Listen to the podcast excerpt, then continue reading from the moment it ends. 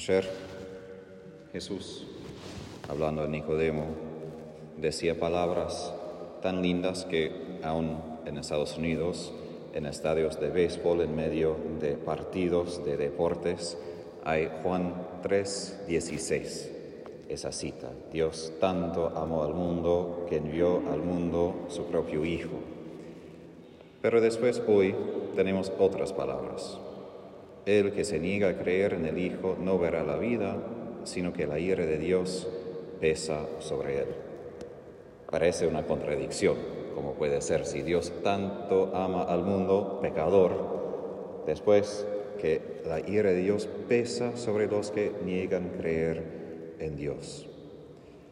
La ira de Dios no quiere decir que Dios nos odia o que Dios simplemente está insatisfecho y nos quiere rechazar.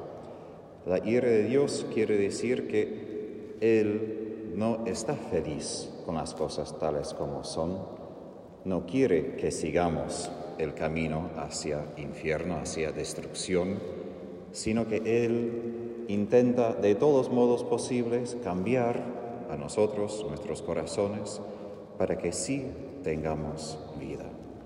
Y eso en ese sentido es buena noticia, porque un padre, una madre que permite que sus hijos simplemente jueguen en la calle cuando hay peligro de autos o hay narcotráficos que están afuera tirando balas, eso sería negligencia, no sería amor.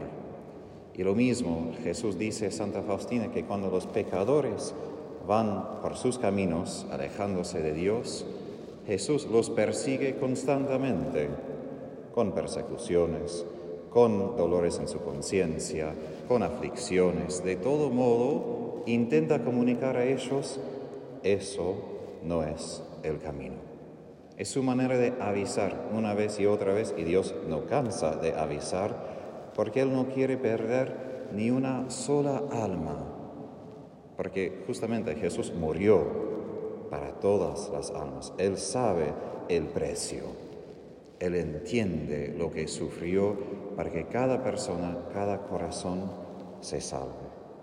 Y esto para nosotros es importante porque si ayer hablé de cómo es nuestra actitud frente del mundo, de que Dios ama al mundo, un mundo muy pecador, eso no quiere decir que tampoco nos falta algo de esa ira de Dios, no ira que vamos a salir y destrozar todo, como a veces hacen los argentinos cuando no están tan felices con las cosas, sino una ira que dice, no puede ser, eso no va, eso no anda. Y me opongo a esa idea, a ese pecado, pero más que todo me opongo al pecado y me opongo a Satanás. Y ahí Jesús en el crucifijo no solo es un esposo divino, en el sentido que muere por su esposa dando su vida, sino también Jesús es un guerrero. Ahora un guerrero bastante raro, porque en general guerreros matan a los demás. Pero Jesús, en vez de matar a los demás, Él mismo muere por nosotros para ganar la batalla.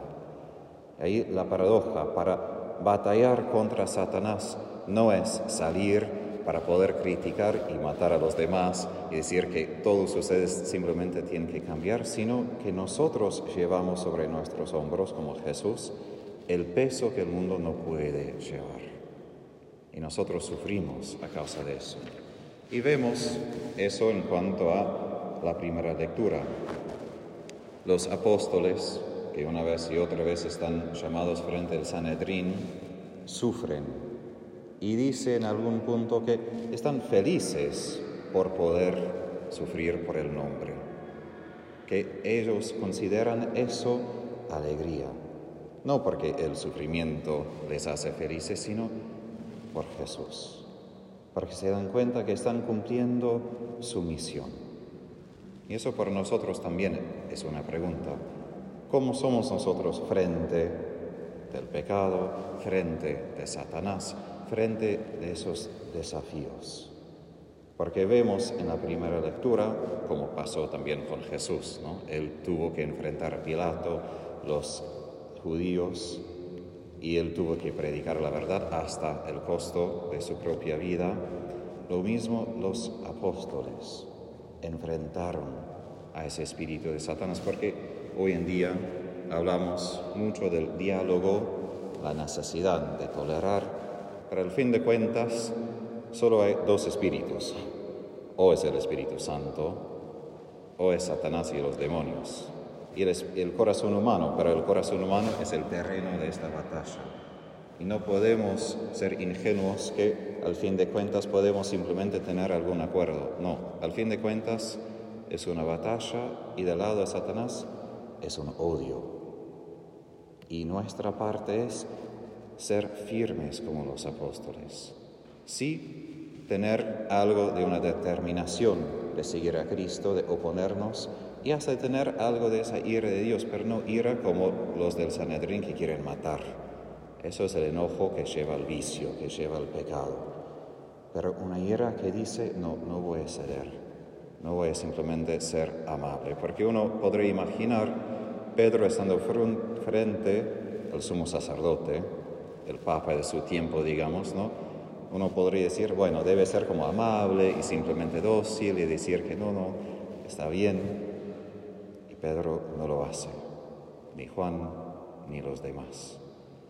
Y ahí la convicción que todos nosotros necesitamos experimentar es la convicción del Espíritu, la capacidad de identificar en nuestros corazones por dónde anda ese Espíritu de Dios.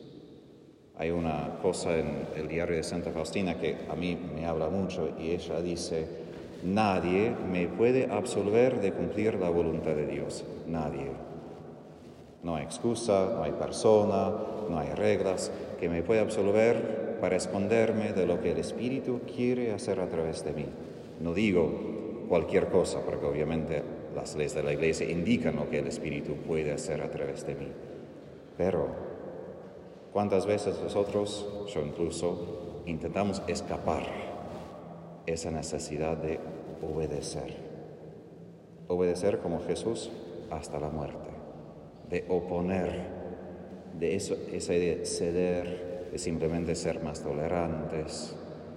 No, nosotros tenemos una misión como Jesús justamente para que el mundo que no cree pueda creer. Porque se trata no solo de ideas, y aquí termino, se trata de vida eterna. Se trata de un resultado eterno. Se trata de una eternidad por una persona más personas. Por eso Jesús dio su vida temporal para que tengamos vida eterna. Y también nosotros la pregunta, ¿qué podemos dar de esta vida temporal para que los demás puedan tener no una vida temporal, sino una vida eterna, una vida con Jesús nuestro Señor?